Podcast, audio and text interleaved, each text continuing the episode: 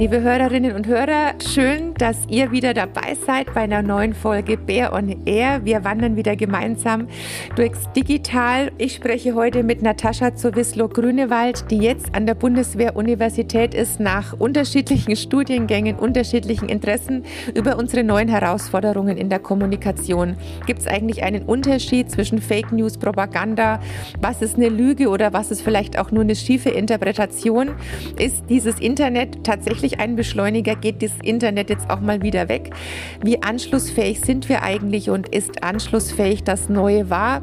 Und warum es Ihrer Meinung nach dann doch ganz große Unterschiede gibt in der Kommunikation, in der digitalen und in der analogen Welt? Darüber sprechen wir heute. Wandern durchs Digital. Der Podcast mit Dorothee Bär. Bär on Air. Liebe Frau Professor Dr. Zowislo Grünewald, Unternehmenskommunikation und Universität der Bundeswehr. Wie passt das zusammen? Oder passt das überhaupt zusammen? Ja, auf den ersten Blick nicht. Das dachte ich auch, als ich damals äh, vor über zehn Jahren meinen äh, Job dort angetreten habe.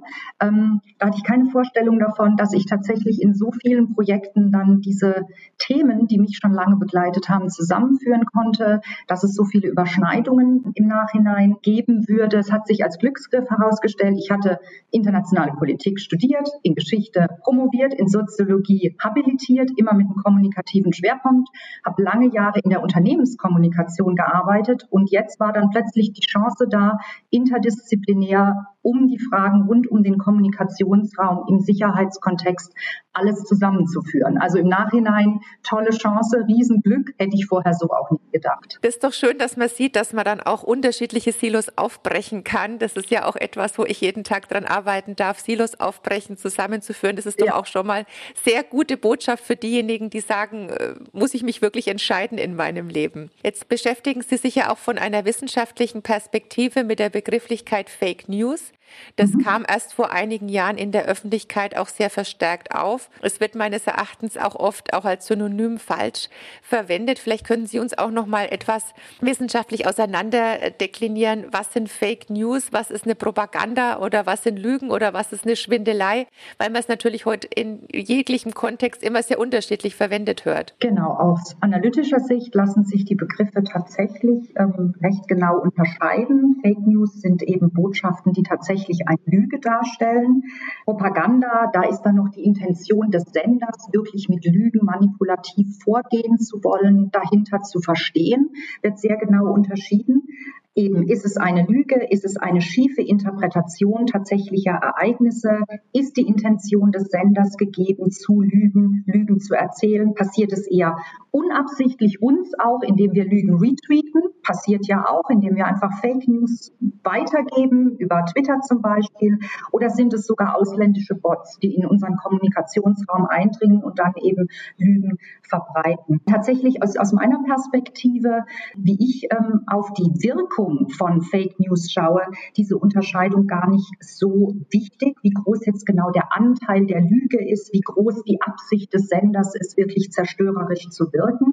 Letzten Endes geht es darum, dass alle diese Formen der Kommunikation, Desinformation, Lügen, Fake News darauf hinwirken, Unternehmen zum Beispiel, aber auch Organisationen, politische Institutionen, Parteien zu delegitimieren. Also Organisationen im weitesten Sinne schlecht zu reden.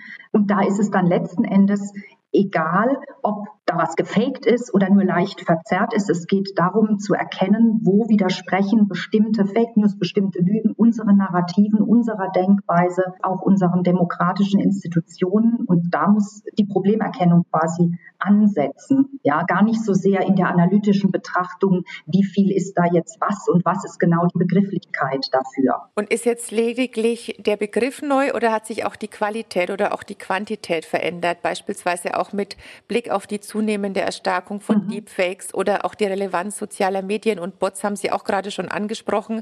Wie bewerten Sie jetzt, sagen wir mal, die letzten Jahre? Also es ist schon so, dass die Digitalisierung die Entwicklungen dramatisch beschleunigt hat und die Wirkmöglichkeiten gerade auch von Fake News deutlich intensiviert worden sind. Aber die Grundprinzipien, warum Fake News wirken, warum wir Lügen glauben oder eben auch nicht, sind tatsächlich die gleichen wie in der analogen Welt. Es wird etwas geglaubt, auch wenn es manchmal recht offensichtlich gelogen ist. Ja, man erkennt es auch.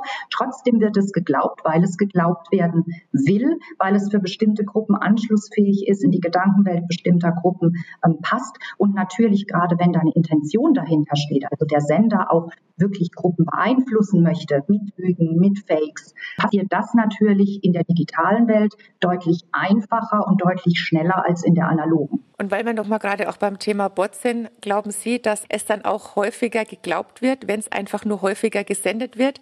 Ich sage mal zum Thema Peer Groups komme ich gleich noch, aber vielleicht auch nur mal rein die Häufigkeit. Was hat das für einen Impact? Also die Häufigkeit spielt natürlich eine Rolle, wenn ich Dinge immer wieder höre, vielleicht auf leicht veränderte Art und Weise auch immer wieder höre, hat es natürlich eine zusätzliche Glaubwürdigkeit.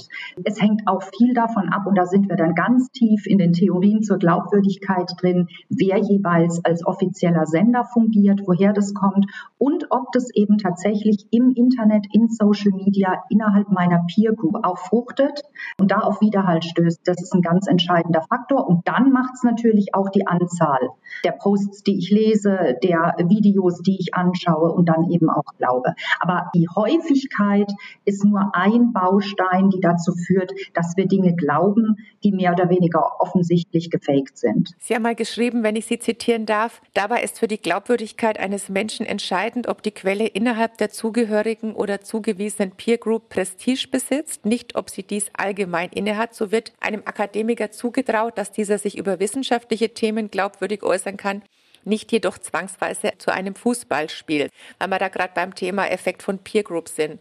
Wie schafft man denn dann mhm. eine langfristige, eine akute gesellschaftliche Dimension der Resilienz? Das heißt, wie kann auch notwendige Glaubwürdigkeit aufgebaut werden? Ist es nur ein kurzfristiger Effekt oder kann sowas auch langfristig passieren? Also langfristig kann es äh, passieren, gerade auch was wir ja im Moment im Netz beobachten, dass Institutionen der Politik auch, die es schon lange gibt, dramatisch an Glaubwürdigkeit verlieren.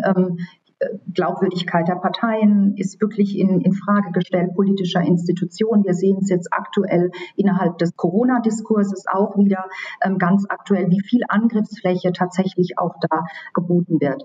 Die Peer Group, in der ich mich im Netz bewege, die ist besonders glaubwürdig für jeden von uns, war sie auch schon immer übrigens in der analogen Welt genauso. Also ich glaube, äh, meinen Kollegen, vielleicht auch meinen Stammtischkollegen, die was sagen, die glaubwürdig darüber aus eigener Erfahrung erzählen, erzählen können. Und den Anschein hat es ja im Netz. Den glaube ich auf jeden Fall mehr als einer fremden Quelle, die ich nicht einschätzen kann. Also deswegen ist es ein bisschen naiv zu sagen, Glaubwürdigkeit kann ich herstellen, indem ich einfach eine Pressemitteilung rausgebe, wo jetzt die Wahrheit drin steht damit alle sehen, wie ist es wirklich passiert und dann werden die das schon glauben. Selbst die Tagesschau funktioniert nicht mehr als das glaubwürdige Medium, als das wir sie gerne hätten. Es wird ganz schwierig, Sender und Quellen auch zu finden, die noch für alle glaubwürdig sein können. Ja. Das war jetzt ähm, der negative Teil. Also das, genau, genau. Das war der negative Teil. Aber tatsächlich muss ich den ja erst verstanden haben. Wie ja. funktioniert es eigentlich? Ähm, es braucht ja nur ein ganz klitzekleines Thema, damit ich mich plötzlich in einer Echokammer wiederfinde, aus der ich fast nicht mehr rauskommen kann als Individuum. Ja, ich werde mit einem Themenschnipsel da reingeführt und bin plötzlich in einer ganz anderen Welt, die in sich schlüssig ist. Das ist ja das Schlimme, will ich sagen, die ist in sich schlüssig. Die hält die Leute in der Echokammer fest, weil sie immer wieder anschlussfähige Themen findet und vor allem, was dazu gehört, ich werde belohnt, meine Retweets, meine Tweets werden belohnt, ich kriege Likes zurück. Das aktiviert sofort das Belohnungszentrum im Gehirn. Das ist ja kognitionspsychologisch ganz klar nachgewiesen, dass die Art der Kommunikation funktioniert, ist ja auch nichts Neues. Nur im Internet digital funktioniert es eben umso schneller, umso mehr. Dazu kommt noch, dass ich mich dann im Netz eben auch ganz klaren Schwarz-Weiß-Bildern häufig in diesen Echokammern ausgesetzt sehe.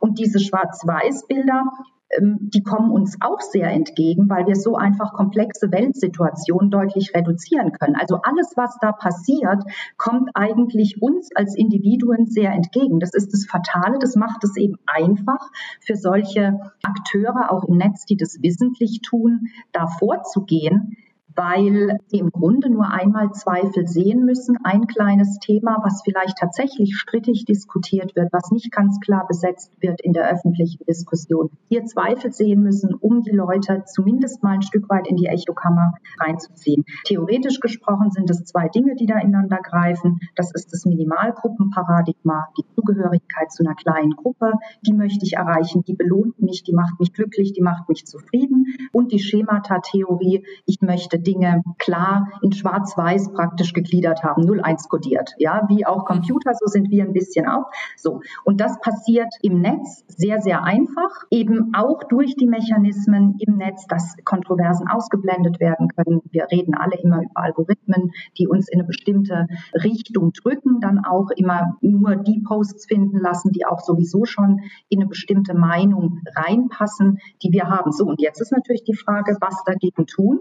Das war ja eigentlich Ihre Frage, wo ich gesagt habe, wir müssen erstmal verstanden haben, wie die Mechanismen ähm, dort sind und wie baue ich jetzt Glaubwürdigkeit im Netz wieder aus und hole die Leute aus ihrer Filterblase, aus ihrer Echokammer zurück. Und meine größte Sorge ist, dass wir oder auch die Politik immer noch nicht wirklich verstanden haben, in weiten Kreisen, wie fundamental die Herausforderung aus dem Netz tatsächlich ist, was unsere Meinungsbildung betrifft. Und tatsächlich ist es so, dass in der digitalen Sphäre andere Dinge als glaubwürdig gelten als in der analogen Sphäre. Also wir müssen hier über die Kriterien auch nochmal nachdenken, statt darauf zu warten, dass die alten Glaubwürdigkeitsregeln, wo man eben in der Tagesschau hört, was es zu glauben gibt, wieder gelten. Ja, also diese Hoffnung ist ein bisschen naiv, dass das alles wieder so wird und wir müssen uns im Grunde dieser neuen digitalen Zeit stellen. Und wenn ich jetzt sage, ja, den Leuten, die in Echokammern leben, gebe ich nun einfach die Fakten. Ich hau denen Wahrheit um die Ohren mittels zum Beispiel Faktenchecks, mittels Debunking.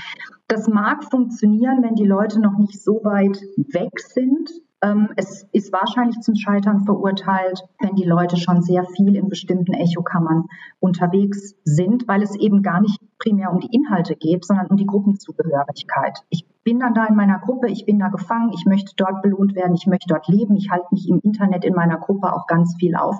Und so leicht soziale Beziehungen zu durchbrechen, nur weil jetzt in der Zeitung eine andere Wahrheit steht, so funktionieren wir Menschen eben nicht soziologisch gesehen. Es geht also eher um soziologische Phänomene als jetzt um Reichweiten von irgendwelchen Medien. Aber diese Phänomene werden im Internet durch die digitale Welt eben extrem vorangetrieben. Zum Nachteil auch. Aber jetzt muss man sich dem halt stellen. Was ist denn da Ihr Rezept zum Stellen? Weil das ist, hört sich natürlich im ersten Augenblick jetzt mal nicht so positiv an, zu sagen, ja, es ist wahnsinnig leicht, dass Glaubwürdigkeit zerstört wird, eben auch von alteingesessenen Institutionen. Mhm. Es ist wahnsinnig leicht dann auch, ja, da hatten die alten Lateiner, die alten Römer ja recht, semper aliquitere, das bleibt also immer etwas hängen, ja. egal was so verbreitet wird. Das sind genau. schon mal die schlechten Neuigkeiten. Und mit Ihren Aussagen widerlegen Sie die These, dass man sagt, es gibt keinen Unterschied zwischen der analogen und der digitalen Welt, sondern Sie sagen, gerade in dem Bereich gibt es da, gerade was das Zwischenmenschliche, was die Beziehungsebene betrifft,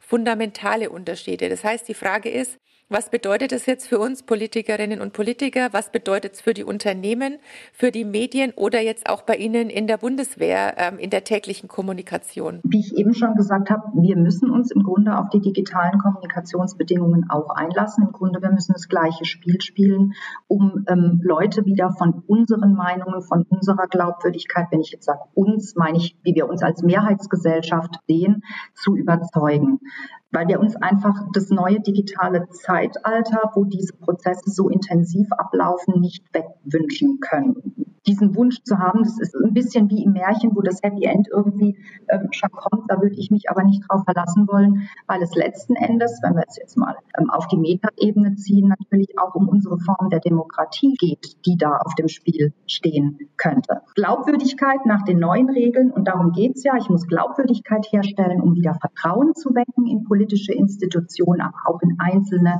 Akteure in der Politik, in Unternehmen die betrifft es ja ganz genauso. Glaubwürdigkeit in der digitalen Welt verläuft nach anderen Regeln als in der analogen Welt. Es geht darum, wer die meisten Follower besitzt, über welche Influencer meine Botschaften verbreitet werden, wer sich positiv über mich äußert. Das sind übrigens auch wieder Peer Group Effekte. Also ich glaube dem Influencer, dem ich sowieso folge, eher als dem Politiker, der genau das Gleiche sagt. Das ist nicht schön, aber so ist es. Das heißt, ich muss vor allem die Knotenpunkte im Netz, die wirkliche Menschen sind, jetzt nicht irgendwelche Bot-Knotenpunkte, sondern wirkliche Menschen eben überzeugen, die eine Tragweite haben, die Inhalte auch weitertragen, die in ihren sozialen Gruppen wirken in dem Sinne.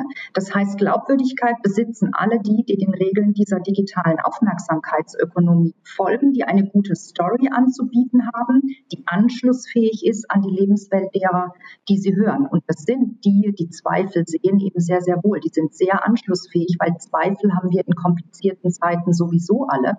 Es geht jetzt aber nicht darum, simple Angebote zu machen, sondern eine gute Story zu erzählen, eben eine anschlussfähige Geschichte. Und anschlussfähig benutze ich hier ausdrücklich und nicht das Wort wahr im Sinne eines ewigen platonischen Wahrheitsbegriffs, sondern es geht wirklich um Anschlussfähigkeit, um die Leute da abzuholen, wo sie sind in ihren Themen, vielleicht auch gar nicht selber, sondern zu schauen, wer kann denn für uns sprechen, wer besitzt eine hohe Glaubwürdigkeit und vertritt auch diese Meinung. Da muss man wirklich auch in der Kommunikation anfangen, in Netzwerken zu denken. Die Effekte in der digitalen Kommunikationswelt sind sehr, sehr komplex und man muss sich dem stellen. Also strategische Planung wird da eigentlich sehr, sehr wichtig, wenn man am Ende den Effekt erreichen will, den man erreichen möchte, nämlich erstmal Aufmerksamkeit wieder zu bekommen für die eigenen Positionen, die man selber ja für glaubwürdig hält. Das tun die anderen bei ihren Positionen ja auch. Ich muss die Aufmerksamkeit bekommen und dann muss ich eben über bestimmten Mechanismen dieser soziale Gruppeneffekte auch noch dafür sorgen, dass die Leute mir glauben und nicht den anderen. Wie gesagt, in der analogen Welt habe ich es da einfacher. Da stehe ich auch mal vor Leuten. Ich kann mit meiner ganzen Person überzeugen. In der digitalen Welt funktioniert es einfach anders. Da sind die Wege komplizierter, das sind viele Schritte dazwischen, Multi-Step-Flow-Modelle, wie wir sagen, um dann am Ende einen Effekt bei der Person zu erzielen, die man eigentlich tatsächlich erreichen möchte. Und da liegt eben ganz viel dazwischen und man muss den ganzen Weg dorthin kennen und dann auch gehen bzw. gehen lassen, wenn man es nicht selber kann, um am Ende den Effekt zu erzielen, den man erreichen möchte. Es geht also überhaupt nicht darum, bei dem Ansatz den Gegner auszuschalten oder mundtot zu machen. Im Gegenteil, unsere größte Stärke ist die freie Meinungsäußerung. Ja, ähm, ist natürlich gleichzeitig unsere größte Schwäche, weil sie ein großes Einfallstor bietet. Es geht also überhaupt nicht darum, den Gegner abzuschalten, irgendwo einen Stecker rauszuziehen, das Internet auszuschalten, wie es vielleicht andere Staaten tun könnten. Das meine ich damit überhaupt nicht, sondern es geht darum, eigene anschlussfähige Geschichten zu erzählen, positive Narrative zu setzen, die auf Basis der gleichen Mechanismen im Internet funktionieren, wie die bei den Gegnern funktionieren, wenn ich jetzt mal so in Freund-Feind-Schema unterteilen darf. Nur manchmal ist ja das, was im Internet oder dann eben, wie Sie dann den Unterschied machen zur analogen Welt, gibt es ja so Fragestellungen, ähm, die natürlich je nach Lebensalter eher als schlimm oder weniger schlimm dargestellt werden. Also wenn Sie jetzt Ihren Kindern sagen, dass nicht schön ist, was sie anhaben, dann wird es vielleicht weniger geglaubt, als wenn dann die Freundin auch sagt, dass es nicht schick ist und dass es nicht passt. Also vielleicht kann man das dann trotzdem noch vergleichen, dass das dann eher auf so einer Influencer-Ebene im Freundeskreis nochmal als ehrlicher wahrgenommen wird, als wenn es von den eigenen Eltern kommt. Wenn ich aber nochmal tatsächlich auch bei Ihnen mhm. bin und bei Ihrem Beruf und bei dem, was Sie jeden Tag leisten, dann ist es ja so, dass Fake News nicht nur in der Politik oder für Unternehmen, sondern gerade auch in der Sicherheitspolitik mit ganz großen Gefahren verbunden sind. Ich kann mal sagen, wenn man es überspitzt, naja, das Schlimmste, was dann in der Politik passieren kann, ist, man wird halt nicht wiedergewählt. Bei Fake News allerdings in der Sicherheits-, in der Verteidigungspolitik ist es so, dass es natürlich teilweise auch um Leib und Leben von Soldatinnen und Soldaten geht. Das heißt, vielleicht können Sie auch noch mal in diesem Kontext Fake News und Gefahrenbild uns etwas mehr Licht ins Dunkel bringen, was das für Ihre tägliche Arbeit da bedeutet und was Sie da auch für eine Verantwortung haben, rein kommunikativ. Also ich arbeite ja in einigen Projekten eben mit der Bundeswehr zusammen, wo wir auch ähm, beratend zu dem Thema tätig sind. Dieses Thema ist ganz vielschichtig, begegnet also auf vielen unterschiedlichen Feldern. Zum einen ist natürlich klar, wenn man irgendwo im Einsatz ist, und da gibt es ja auch entsprechende ähm, Vorgaben, Vorgaben der NATO zur Relevanz von strategischer Kommunikation, muss ich mir ja natürlich auch ein positives, narratives Umfeld versuchen zu schaffen. Das heißt, ich muss erklären, was ich da tue, warum ich in einem bestimmten Einsatz bin. Da sind wir bei der Kommunikation mit der Bevölkerung im Einsatzland, wo das natürlich ganz, ganz äh, wichtig ist, genau zu verstehen, was ist der Kontext Kommunikation und tatsächliches Handeln, wie werde ich da wahrgenommen. Ein anderer Bereich, den ich auch sehr, sehr wichtig finde, sind natürlich die eigenen Soldaten und Soldatinnen, die ja auch motiviert, das heißt mental stark in ihren Job gehen müssen und das natürlich auch nur können, wenn sie nicht von Zweifeln erfüllt sind. Ja, wir ähm, haben da äh, prominente Beispiele auch äh, aus der jüngeren Vergangenheit, was ich sag mal in Osteuropa passiert mit dem Thema äh, Russland wo ähm, es natürlich jetzt in der Presse hoch und runter dargestellt wird, wie Russland auch versucht, inhaltlich einzuwirken. Ja, da haben wir auch eine ganz klare Doktrin natürlich in dem Raum, dass inhaltliche oder Informationsoperationen einen sehr großen Stellenwert haben. Im Gegensatz zu uns, da ist es noch nicht so hoch angesiedelt. Und der Frage muss man sich natürlich schon stellen, ob der mentale Raum letzten Endes, das Denken, das Fühlen, auch die mentale Stärke eine Rolle spielt in der Landes- und Bündnisverteidigung. Oder bieten wir da auch Einfallstore? Das sind alles Fragen, die beantwortet werden müssen, auf die es aber noch keine guten, dezidierten Antworten, die ich sage mal theoretisch, aber auch praktisch zufriedenstellen würden, im Moment gibt. Ja, es gibt viele Ansatzpunkte zu sehen, was da gerade passiert, wie auch Einflussnahme versucht wird aufzubauen.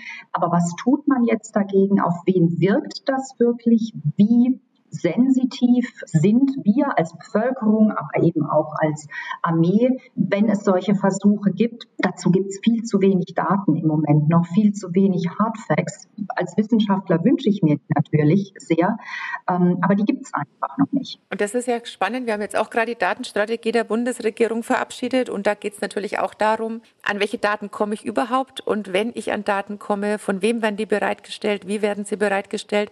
Vielleicht können Sie uns da auch noch ein bisschen Studien einführen? Welche technologischen Hilfsmittel stehen Ihnen denn zur Verfügung?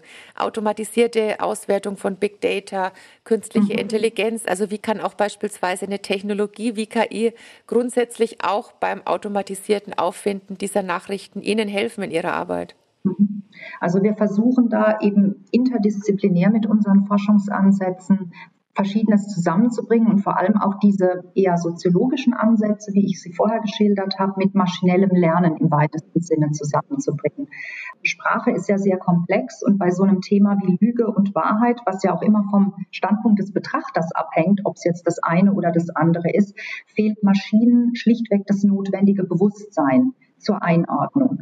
Also von starker KI sind wir hier weit entfernt. Es geht primär um schlaue Algorithmen, also die sogenannte schwache KI, die helfen könnte, bestimmte Entwicklungen einfach frühzeitig zu erkennen, die sich ja digital mit einem Fußabdruck sehr, sehr früh bemerkbar machen, bevor sie dann eventuell in die reale Welt überschwappen. Und je früher man hier natürlich was weiß, sieht, dass bestimmte Themen gespielt werden, die auch dezidiert bedrohlich sind, zum Beispiel auch bedrohlich für unsere freiheitlich-demokratische Grundordnung, um jetzt das mal ganz hoch aufzuhängen, aber auch bei Themen, die einfach aktuell relevant sind, siehe das Thema Gesundheit im Moment, wenn man da frühzeitig erkennen könnte, dass sich zum Beispiel auf Basis von Fake News Filterblasen aufbauen, unter Umständen Protestpotenzial entwickelt, das nicht auf Fakten begründet ist. Ich meine, Protest ist ja legitim, aber eben nicht faktenbasierter Protest, der in die falsche Richtung geht.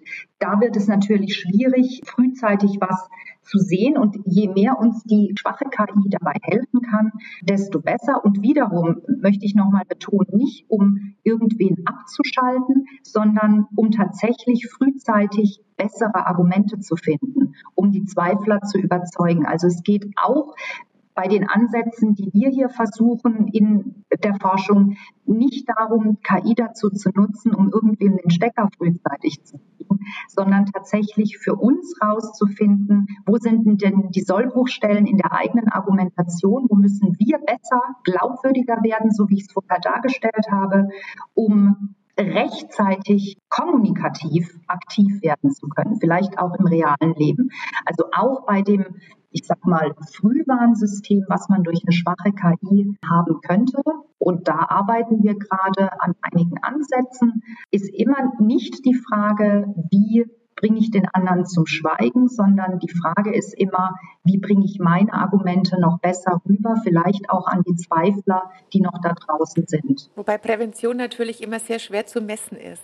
Ähm, wir erleben ja oft aus dem militärischen Bereich, dass da Innovationen stattfinden, die dann so ins Alltagsleben auch rübergehen. Und wenn Sie jetzt sagen, Sie entwickeln präventive Tools, um auch frühzeitig zu erkennen, wo sich beispielsweise etwas aufbauen könnte, dem man schon begegnen kann, bevor es zum Äußersten kommt? Ist Ihre Arbeit auch in so ganz konkreten Projekten auch übertragbar auf die Politik, auf die Medien beispielsweise? Also das denke ich schon und jetzt nicht mal unmittelbar aus dem militärischen Kontext. Wir kommen ja eigentlich auch nicht aus dem militärischen Kontext mit unseren Ansätzen, sondern sind im Grunde alle mit einem soziologischen Hintergrund in meinem Team, die eben versuchen, über das Informationsumfeld, über seine Teilnehmer zu erschließen. Natürlich gibt es jetzt im Rahmen des Militärs hier Ansätze, wie ich sie vorher genannt habe, in Bezug auf bestimmte äh, Gruppen, sich mal äh, schlau zu machen, was denn da relevant sein könnte. Aber die Ansätze sind genauso auf jedes andere Feld übertragbar, kommen ja ursprünglich auch aus der Unternehmenskommunikation. Kommunikation unterscheidet sich ja in der Funktionsweise nicht abhängig davon, wer die Akteure sind. Die Funktionsweise ist ja immer gleich. Insofern ähm, kann man das schon sehr, sehr gut übertragen. Ja. Es ist zum Beispiel, das finde ich auch interessant, in unseren Analysen überhaupt nicht ausgemacht, dass klassische Medien abzuschreiben sind. Der Trend geht ja heute dahin, alles außer Social Media komplett zu vernachlässigen. Aber wir können mittlerweile ziemlich dezidiert sagen, dass die althergebrachten Massenmedien für die glaubwürdige Verbreitung von Inhalten immer noch eine große Rolle spielen, aber natürlich in Kombination mit der digitalen Welt. Also auch da geht es darum, welcher Schnipsel wird am Ende irgendwo retweetet, wer ist der Sender, wer ist zum Beispiel auch der Nachrichtensprecher. Ja, also das spielt alles eine große Rolle. Und da lassen sich schon Mechanismen rauskristallisieren zur Glaubwürdigkeitserhöhung und das ist völlig unabhängig, wer der Akteur ist, der da im Mittelpunkt steht. Also ob wir uns in einem militärischen Kontext befinden, in einem politischen, in einem gesundheitspolitischen, in einem finanzpolitischen Kontext, die Mechanismen sind eigentlich immer die gleichen nur natürlich die Inhalte sind es nicht. Sie haben ja einen breiten Überblick. Wir haben es ja eingangs besprochen. Sie haben Geschichte studiert, Soziologie, Medienwissenschaften, International Relation, International Economics. Das heißt, das ist ja wirklich eine ganze große Bandbreite und deswegen haben Sie ja sicherlich auch einen ganz großen Einblick auch in andere Staaten, in andere Kontinente. Wie würden Sie jetzt Deutschland oder Europa auch einschätzen im Sinne von Resilienz, auch für unsere Gesellschaft, weil es ja auch nicht Gott gegeben ist, dass unsere Demokratie weiterhin so stabil ist. Mhm. Vielleicht können Sie das nochmal einordnen, wie wir dastehen. Das ist natürlich sehr schwer, steht mir auch nicht wirklich zu, aus meiner Warte als Wissenschaftler die Praktika zu beurteilen, weil da natürlich immer noch vieles andere eine Rolle spielt, jenseits der rein ähm, akademischen Sichtweise auf das Problem. Aber tatsächlich glaube ich, dass uns hier in Europa, uns ging es sehr lange sehr, sehr gut. Wir sind von vielen Konflikten verschont geblieben dass wir immer den Ernst der Lage noch nicht so wirklich begriffen haben und entsprechend auch ähm, noch nicht in einer, in einer Situation sind oder bereit sind, schon proaktiv zu agieren. Ich empfinde das immer noch als ein Moment des Verharrens, des Beobachtens, als würde man noch nicht so recht glauben, was da in der digitalen Welt tatsächlich passiert und immer mit der naiven Hoffnung verbunden, es geht auch wieder weg, das Problem. Ja, wie ich vorhin schon sagte, wie, wie Märchen, ein kleines Happy End am Ende des Problems wird sich am Schluss schon geben. Die Eigendynamik, die sich da im Internet, in Social Media entwickelt, die wird äh, vielleicht äh, an Virulenz verlieren, wenn es doch bei den 10 Prozent Bevölkerungsanteil, die sich da massiv drin bewegen, bleibt, ist ja vielleicht alles gar nicht so schlimm am Ende. Also das höre ich irgendwie schon raus, dass man hofft, dass das Problem weggeht, statt sich dem einfach zu stellen. Und ich finde auch ein 10-Prozent-Problem ist ein 10-Prozent-Problem, wo man sagt, da gibt es Leute, die vielleicht nicht mehr so sehr in der faktenbasierten Welt leben, sondern auch teilweise gar nicht mehr erreichbar sind. Und dem Problem sollte man sich eben wirklich stellen. Und da fehlen mir im Moment die Institutionen dazu, gerade auch in Deutschland. Europäisch ist man da denke ich, ein bisschen weiter. Aber auch gerade in Deutschland fragt man sich, wer ist zuständig für das Problem? Das frage ich mich als Wissenschaftler, aber das frage ich mich auch als Bürgerin. Wer ist eigentlich zuständig? Wer ist verantwortlich dafür zu sagen, wir machen uns jetzt mal zum Thema Frühaufklärung schlau? Wir entwickeln da jetzt mal Ansatzpunkte. Ähm, wir sind zumindest vorbereitet, falls das Problem Klammern noch schlimmer wird. Das fehlt mir so ein bisschen. Noch fehlt mir eine Zuständigkeit strategischer Art, dem Problem Herr zu werden. Ja. Also wenn man jetzt reinschaut, auch ähm, in die Landschaft der Institutionen, wüsste ich jetzt spontan nicht, wer zuständig ist für das Thema Frühaufklärung in dem Bereich, also Risikobewertung im Grunde. Es fängt ja schon mit der Frage an, wie groß ist das Risiko eigentlich im Moment, das sich uns darstellt. Das kann mir auch keiner in einer Maßzahl sagen. Und das ist für mich als Wissenschaftlerin, macht mich das immer nervös, wenn es dafür keine Zahl gibt, wo ich einfach sagen kann, heute ist der Gefahrenpegel so hoch.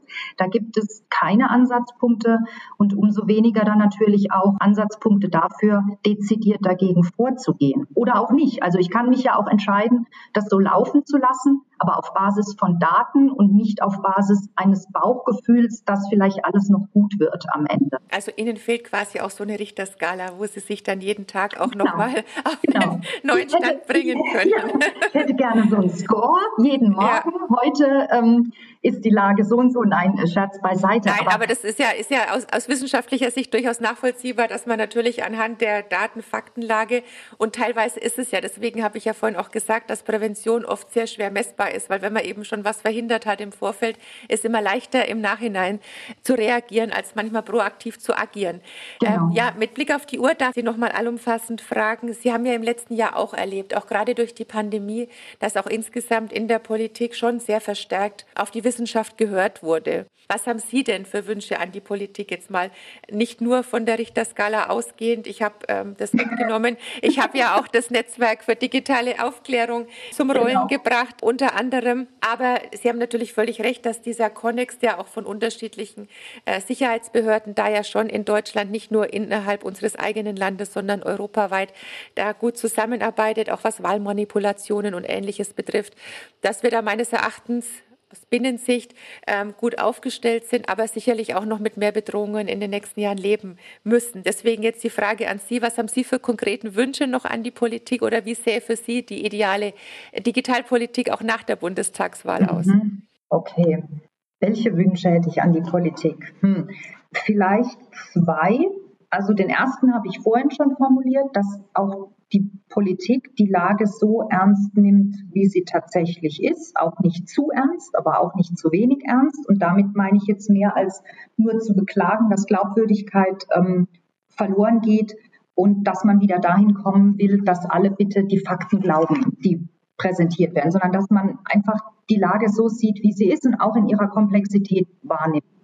Und das Zweite vielleicht, was ich mir wünschen würde, wäre, dass die Politik ihre eigene Rolle, also ihre eigene Verantwortung in dem ganzen Dilemma kritisch reflektiert, weil sie natürlich durch den Glaubwürdigkeitsverlust, der im Moment auch nicht so ausgeglichen werden kann, zumindest in bestimmten Gruppierungen, vor allem in der Digitalkommunikation, natürlich auch unmittelbar zur gesellschaftlichen Polarisierung beiträgt. Also die eigene Rolle eben auch äh, sehen, wenn da ein Vakuum entsteht, das digital einfach noch nicht gefüllt wird, in der Kommunikation bitte füllen, ja. Bitte die Lage ernst nehmen und das Vakuum füllen, im Kommunikationsraum auch mit den Mitteln agieren, die zur Verfügung stehen und nicht hoffen, dass wir irgendwann wieder analog sind und diesen, vielleicht diesen elitären Aufklärungsgedanken, dass alles schon gut und wahr wird, den als sehr hinderlich begreifen, vielleicht auch ein bisschen naiv sehen und vielleicht finde ich es sogar ein bisschen feige, weil man sich dann dem neuen Digitalen nicht stellen muss. Ja.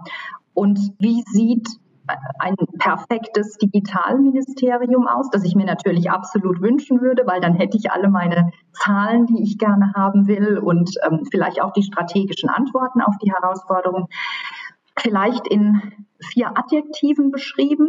Problembewusst, vernetzt, entscheidungsmächtig und glaubwürdig in Wort und Tat. Das hätte ich gerne. Da würde ich mich freuen, wenn Sie das wahr machen könnten. Also diesen Wünschen ist ja kaum was hinzuzufügen. Liebe Frau Zwisler-Grüne, weil ich danke Ihnen ganz, ganz herzlich für das Gespräch, wünsche Ihnen auch für Ihre herausfordernde Arbeit weiterhin wirklich viel Erfolg und danke Ihnen auch nochmal für das am Eingang beschriebene, ja, den Beweis, den Sie in Person antreten, dass egal wofür man sich dann auch beruflich entscheidet, es dann doch am Ende zusammenzuführen ist, Auf wenn man dann Fall. selber daran glaubt. Das ist auch ganz wichtig für mich, weil ich immer sehr stark ähm, auch für Mädchen mich einsetze, dass die dann auch wissen, dass das, was sie mal machen wollen, auch von niemandem ihnen ausgeredet werden kann. Vielen, vielen herzlichen Absolut. Dank und bleiben Sie gesund. Sie auch. Dankeschön. Wandern durchs Digital. Bär on Air.